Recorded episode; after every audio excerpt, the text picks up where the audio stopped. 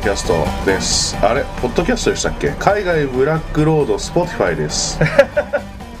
いやまあまあ普通に俺も海外ブラックロードポッドキャストって言ってるから、はい。まあまあいいんじゃないですか。いいっすか？うん、スポティファイではないです。はい。あのーどうもこの番組のメインパーソナリティにしてこの企画そのものの発起人の丸山ゴンザレスです。多分皆さんもう忘れてるでしょ？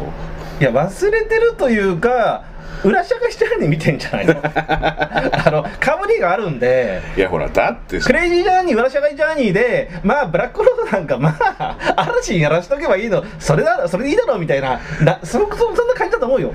特に譲渡したわけではないですけど、うん。嵐さんがもう完全にメインでやってるのはそれはまあ間違いないですよ、うん。でただその嵐さんもすでに陽チャンネルがメインじゃないですか。いやメインじゃないよだってもう陽チャンネル以外あんまやる気ないじゃないですか。まあやるまあまあどうなんだろうな。だって陽チャンネルにかける嵐さんのエネルギーの方が圧倒的に上じゃないですか。楽しいからな、うん。っていうか帰国してからまだ生配信もやってねえし全然動いてないんだよ。向こうでやったけど。まあもうこれから。でもあれでしょ？あの飲み会とかうん遊びに行ったりとかするのは大体陽チャンネルじゃない「ですか。よチャンネル」だね。うん「よチャンネル」っていう大義名分ではい、ただのあのカルロスさんたちと遊んでるのを動画で回してるだけです。回してるだけだ。何なんですか？大人の遊びみたいな感じ。がいいんじゃないですか、うん。あの何のコンテンツコンテンツとしての弱さしかこう感じないんだけど嵐さんが楽しそうにしてるからまあいいかってみんな納得してる感じ。あれいいですね、はい、素晴らしいなと思いましたそういうわけであのというわけでですね一応メインポースパーソナリティの丸山ゴンザレスが久しぶりに復帰いたしまして、はいはい。えここから数本ねちょっと嵐さんとお話ししようかなと思っておりますがどうですか最近？あのとりあえずで1本目なんか俺の海外の話と思ったんですけど、うん。まずはちょっと近況報告からって感じですかね、はいはい。嵐さんあの最近何してました？いや帰国してからね、うん。真面目な話ね原稿一生懸命書いてます。あそうなんだ、うん。嵐さんが一生懸命原稿書くなんて本当久しぶりじゃないですか。いや去年も書いてたよ。あれ去年書いたっけ？書いてたよ 去年あのウクライナとかあのと行ってから。あそうだそうだそうだ そうだそうだそうだ。なんかすげえ久しぶりな気がしてて。誰が？嵐さんが原稿に向かってるみたいな。いやそんももう去年そうだったよ。なんやかんや言って毎年しぶとく出しますからね。本当だよね、うん。もう粘っこく粘っこく。ももう本当になんだろう。あの嵐さんらしいあの夏の過ごし方ですね。っていうかあれ毎年夏ぐらいういやいやいやいやコロナがあ開いちゃったから、うん。またちょっとあれおかしくなったけどまあ去年も同じような時期だね。うーん。まああのまあ、発表というかねしてるからいいですけどあのねあっちの方行ってたんでしょ？南アジアの方に。あインドに、はうい久しぶりですか？ん、インドね。小上のと言って以来じゃないですか？いいそうだから13年ぶり。あだからコルカタね。あは18年ぶりに行ったのよ。い。は俺さ驚いて驚いてさサダルストリート。いうん。全く別世界にななっててね。うーん。俺さあのサダルストリート絶対行こうと思ったんだ。抑えて。ちょっと変わったっていうのを聞いて。しかも最近バックパッカーまんま行ってないんで情報もあんま入んなくてとりあえず行ってみようと思って、であの付近歩いてたら俺サダルストリートがねえなと思っててなんか小綺麗なホテル。でバッパあの白人とか東洋人いない。あのあのインド人とかバングラデシュ人みたいなのがコロコロ転がしてるスーツケースを。で綺麗なホテルばっかだなと思ってあれサダルストリートっつったら野宿がマップ見ながら「あれさんここ、ま、サダルストリートですよ」っつってパッと見たらもうすんごい綺麗でもうなん怪しいやつとか全くいない。ほんで嘘だろうと思って確認して標識見たらサダルストリートが書いてあってうん。もう高級な普通の通り。ちょっと待ってください。嵐さん18年前でしょ、ん。俺サダル行ったのもっと前ですよ。何年前？20年以上前ですよ。ああそこにあるホームレスの連中とかうざいやつを全部一旦追い出したらしいね再開発で。でホテルとかスパとかも建てた。もうね 価格もね一泊最低でも6000円ぐらいかもでドミトリーはちょっと奥にあったけどね。うもうねうん。全然もうあのーもういかがわしさはゼロそっかでもまあそれを見ちゃうとでもサダル俺結構長く行ったつもりだったけど。思い出あるでしょ？もういっぱいありますよ。そうでしょ？その思い出が その思い出がないんだよもう。うん。あの戻っても。うん。でもほらそれはあしょうがのないんだけど。嵐さんのあのカオさんでも一緒じゃないですか。同じだね。カオさんなんてもうよく言われてるじゃないですか。もうでお俺もなんかやんやかんや言ってちょこちょこ行ってるんですけど、うん。もう泊まることなくなって久しいですけど、まあおじさんたちの愚痴になっちゃうんですけど、あのーただ今の人たちは今の人たちはあれはあれで楽しいのかなって感じはしてますね、うん。そういう見方をすると、うん。なんかその旅に必要なものじゃなくて遊びに必要なものは全部あるからっていう意味で、まあ、あとは、まあ、ちょっと寺の裏の方のさらに奥の運河の方に寄っていくと、もっとほら昔の台風残ってるからね。残ってるし、うん。悪いエリアじゃないなっていうのが一個とただあのあんだけ交通網が便利になったバンコクでわざわざあのエリアに泊まる必要はねえなっていうのがすごいあるじゃないですか。だから何年後かにようやくつながるらしいね。あのまあ MRT ようやく。ね、でもつながったところでさ MRT で行かないっすもんもはや。ちょっとねううん。んただ交通渋滞とかあるからね、うん。MRT まあ乗りますけどね。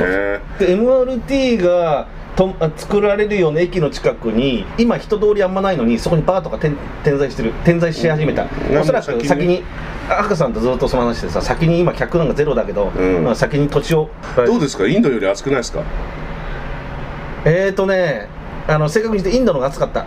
あなんでコルカコルカじゃねニューデリーとか、えージャイプールとか40度超えてたんでー俺ねホンジュラス行ってたんですけどあのホンジュラスはあのクソ暑いんですけど乾燥してるんで乾燥してるなあっちはね。えー、と乾燥してる暑さっていいって言うじゃないですか、うん。だけど砂漠とかでも感じると思うんですけど、うん。皮膚焼けるじゃないですか,、うんまあね。だから体感は40度以上って言われてて、うんもうそういう意味ではくっそ暑いみたいな感じでほっとくとなんかすごい勢いで汗が垂れていくんで、なんかだからこのなんだろうな湿気がある分日本の場合喉の渇きは多少大丈夫かなと思うんだけど、あのあっちの乾燥はすごい喉が、うん、直撃するんで。うんえホンジュラスはさまあでもホンジュラスはクソ暑かったですけどとりあえずどうします？今日はお互いの近況にしますか。いやいいんじゃない？あなんかぼちぼちそのこ小出しにしながらねうん。一気にこう縦筋につけながら話すのはまたあの次回とかに話しますけうん。ど、まあ、ホンジュラスっていうか、まあ、別のところのね話がしたいんですけど、うん。僕的には。まあいいんですけど、どうです？嵐さん的には。あのー日本しばらく開けて帰ってきたわけじゃないですか、嵐さんでも2か月ぐらい開けてたでしょ？いやこう40まあ40何日2ヶ月もまでいかない。うん、まあやまあでも2 1ヶ月半1ヶ月半。40 50日ぐらい。まあまあ 2, 2ヶ月いかないぐらいか、うんでも行って帰ってきて、うん。日本あのまあそれぐらいじゃあんま変化ないかもしれないけど、なんかこう海外旅行まあ去年ぐらいから普通になって、うん。普通に行くようになって、うでもその時まだちょっと早め、うん。で今年はもうみんな動いてるじゃないですか。動いてるね。なんかその人の移動うん。どう感じました？僕なんかもそれちょっと。人の移動っていうか今はお盆ねこの収録時もうお盆のだけど、はいもう日本人が少ねえなと思った。単純に海外で。ですね。であの成田からエアインディアでニューデリーまで、うん。俺のイメージだとそのエアインディアで日本からインドまでなんてほとんど日本人の客っていうイメージまあが旅行者ばっかりですよね。強かったんだけど、もう90何パーセントインド人。日本人はわずか。いることはいるけど。で、まあ、俺の隣に座ってるインド人はまあ日本語も話した。住んでるって言ってた。でなんじゃこれと思って。でインドに行っても、まあ、時期が暑い時期っていう時期もあるんだけどもうわずかしか日本人に会わない。あのインドで。サダルストリートまで行っても一人も会わない。もうそのもう日本人は少ないしさらにその後バンコク行ってもバンコクもその時期少なかった。タニアの通りも、あのーあれですよね。なんでこんな少いないかっていう。えーとまあ、おじさんの昔話ですけど、うん。あのー僕がその20代の頃とか嵐さんがまだねおちんちんが元気だった頃とかは、あのいつ行ってもいたいですよね大体、いやもう当たり前のようにいた。うん。どこにでもいるのがどこにでもいた。なんか偏僻なとこ行ってもいたじゃないですか。まあまあそれはもう今や過去の話過去の話。でそれであのブッキングコムとか地球なれがに書いてある紹介してるとこ日本人が多くブッキングコムでもあの泊まってるところとか行くとまあなんかいたり。もうそういうのも全然のし一人だけいたかなそんなあのバラなしでその程度。俺が行ったところはまあ中米とかいないでしょ。あとまあ他のアジア地域も行ってたけどビジネスマンかないたの。なんバックパッカーとかか旅行者みたいなのは見てない？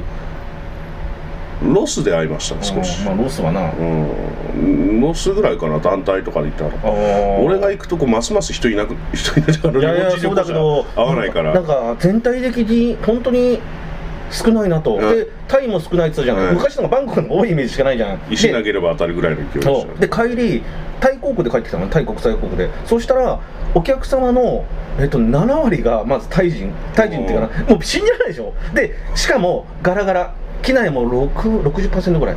でもさ考えようによってはあれですよ、日本円が安くなったからそうそうそれもある。でもさあのこれって俺なんか悲観的な感じじゃなくて、うん。だって呼び込まなくても海外の人が遊びに来るんですよ。そうだね。俺そんな悪く思ってないんですけど、うん。だって旅先で「日本来なよ」って言いやすくなりました何人か来来ます本当。ただ目的地が、えー、と東京ディズニーランドとまあまあなユニバですね、まあまあでそれはしょうがない。であのやっぱ日本ってあんま大きくないイメージあるから、うん。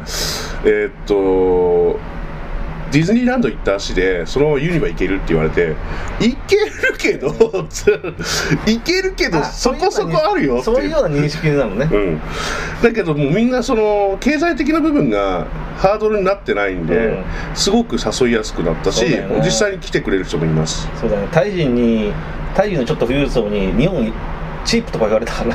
そうなんですよ。だからまあまあしょうがないんだけどこれはね、うん。でもね日本ね俺一個言わせてもらっていいですか、うん。チープとハイクラスと両方あるんですよ、うん。だから、あのー高いとこ行ったらやっぱり高いですよ。すっごい高いです。だから、あのーどっちもあるよっていうふうに言うと、あのーそういう富裕層の人たちはおっと喜んできます、うん。両方味わいに行きたいから、そういう意味では聞きやすくなってるかな、ん。でもね、あのー日本のその物価の安さっていうのは僕らにとってはあの大きな経済の意味ではね知らないですよ、そっちはさくら剛さんのチャンネルの方とかでやってくれりゃいいですけど、あの俺的には 桜えさくら関係ねえじゃねえかよ。小難しいこと話すの好きじゃないですか。あそうだけどまた経済は違うだあの一石を投じたがるじゃないですか、なんか世の中に、だからあの任せますけど、あの僕的にはなんか暮らしやすいは暮らしやすいですね、あの特に海外と行ったり来たりしてる身からすると、だってさあのアメリカでさ牛丼食って3000円払うのとかアホラアホラジだからええと思いますからね。ビーフボール頼んでですよ。しかも店内ボロックソみたいなボロッポロみたいなところであのウーバーイーツで頼むほどの距離でもなかったから、買いに行ってそしたらもう待ってたらすっごいまあ言い方悪いけど身なりがあれな人たちしか溜まってなくて、うんでうん。そこであの俺はビーフボール買ってでもうそこでなんかすうんと30ドル近くか。取られて、まあ、チップ払いたくないからそういうカウンター付きで買って帰ると結構あ30る。ドル4000超えてんじゃねえかよ。そうですね。こあのあのねペプシ買っちゃったんですよ、ああペプシがそうペプシと春巻きつけちゃったんでオプションで、つけるよな。はい、だからあのそれで生卵とかないんでね。俺が買って帰ってでくっそまずくてねまたねこれがねあ美味しくない美味しくないですよねそれはこのウィエンディーズウィエンディーズかケントケンタッキーフライドチキンでもしときゃよかったって後悔しまあまだまだね。うん、うわーって思ってうーなみたいな感じになるわけです結局ね、うん。あのアメリカまずいとか高いとか言ってますけど、うん。高くてもいいんですよもう。あのーそれよりも南の地域をねずっと旅してたらね、取材してたら、うん。アメリカ帰ってきた時に帰ってきたアメリカ帰ったわけでも戻った時に。アメリカ戻った時に、うんめちゃくちゃうまく感じたんですよ。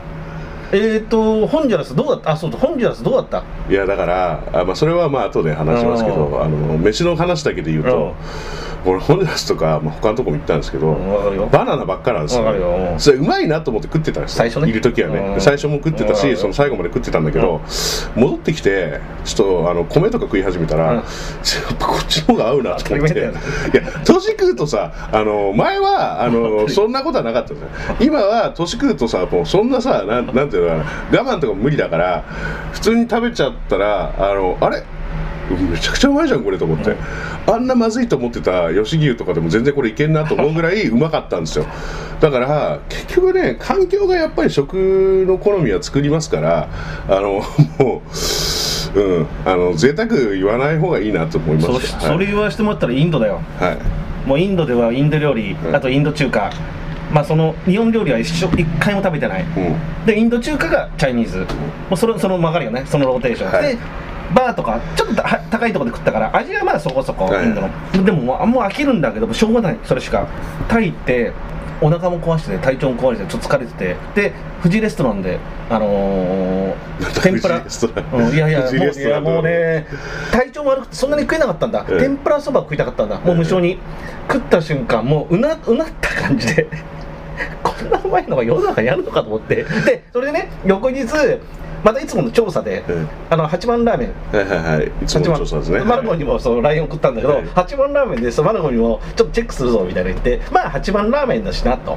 まあ失礼な言い方だけど。でもとりあえずちょっと最初に食べたいと。うんで行ったんだ。で味噌ラーメンと餃子頼んだのねまあまあ久しぶりだな八番ラーメンと思って食った瞬間うまくてうまくて。こんな世の中うまいラーメンあんのかっていう。俺8番の醤油ってなんかあのいつも一味足んねえなと思ってたんですけど 多分そういう風なインド帰りとかで食ったら めちゃくちゃうまいんだろうなと思って。俺俺いつもさあのあの日本から行った後とかいろんな食べた後にチェックするからあれなんだけど あのインドから帰った後マルコに送ったじゃん、はいこんな餃子をなんでこんなインドで食う餃子と違ってうまいんだ？明らかにうまもう明らかに腕が震えたよ。あれですからねあの単なる冷凍なのにね 全然うまく感じるんですよね。本当になかった。すげえわかりますもんそれ。うんなんでこんなうまいんだって。俺ねそれでね思ったのがあのーだし？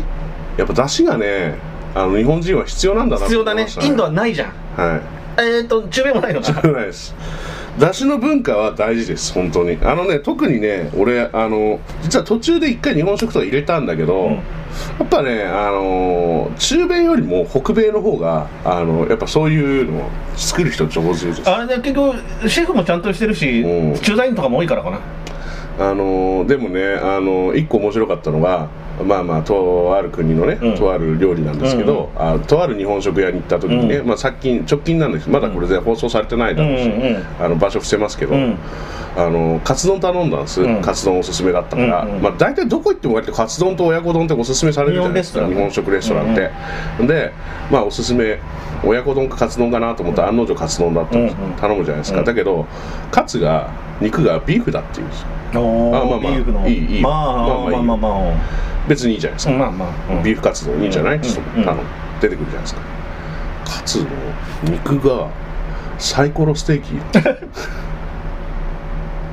だからあのカツ丼のカツがえ？全部サイコロになって全部こう9すげえ！すげえ！それありなの？ちょっとうまかったけど悔しいことに。え？すごい発想だな。そうそう。いやでも悪くなかったですよ悔しいことにね。その発想すごくない？いやで味付けはちゃんとそうそうそう。あの天カツ丼のさ天つゆのあれで。俺うまそうだね。うまかったです。うまかったんですけど見た目びっくりしたんですよ。全部割れてるからおね。なんだこれとす思ったら。ごいねそれ。それは初めて聞いたええでも当たりでしたねそういう意味では。まあ日本人のシェフとか日本人が考えたんじゃなくて向こうの人が独自に編み出したの。天才だねそれね。いやそう悪くないんですようん。これがいいんですよね。そういうこともあるからうん。奇跡的に良かったりするしあとねあの俺行かなかったんですけどあのパリであのこれは行くのやめたんですよね、うん。あの実は家店の前まで行ったんだけど見てやめたんですよ、うんうん。パリにあのプラネット寿司っていうのがあって、まあ、俺らは俺は勝手にプラ寿司って呼んでましたけど、うんうん。プラ寿司みたいな感じで 呼んでましたけど。それは日本人経営なの？向こうじゃないです。なんかあのす生クリームとか巻く系ですああで店で見てチラ見して「おう」みたいな感じでうんややめようと思って、うんやめた方がいいね。なんか最初は受けてたらしいんですけど、うん。今どんどん店舗が縮小されてってるらしくて、ダメだあれ。うんだからそういうのを今のうちに俺保存しないといけないと思うんですよ。あだってもう出会えないですよなかな一回も行ったかことないの？い行くのやめました。うん俺一回行った方がいいんじゃない？あのね、うん。パリだったんで、うん。パリでパリでそんなん行きたくない。ビストロばっかり食いまくって、うん。あだビストロ食いすぎてそもそも、ん。あの一一毎食食ってたんですよ。そしたらあの吐きそう入っちゃいました。フランス人もそんなにペースで行かないって言ってましたから、やっぱバター良くないですねあでもさっきのインドの話ですけどはあの嵐さんも俺もうおっさんのモードに入ってだいぶ長いじゃないですか、はい。朝飯食えました、いえっとですねインド朝飯が問題があってうん、朝食ついてるとこが23軒あったのかな。うん。でもインド風なのでちょっとカレーチャーハンみたいなやつとうん。かスープとか独特の。あとなんかこう巻いたクレープで巻いた、うん。なんだっけちょっとごめんどどなんなんとかなんとか動作。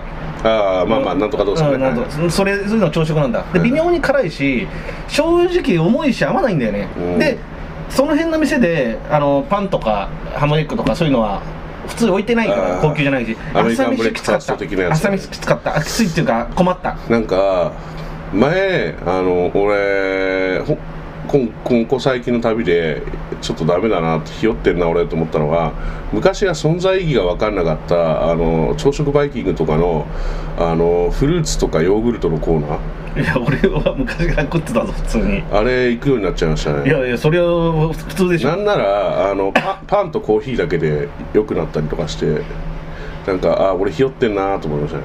でマロ君なんてさあれじゃない睡眠ほとんど取れなくても無理やり起きて朝食食う男だったじゃないどんな朝食でも。睡眠優先です今。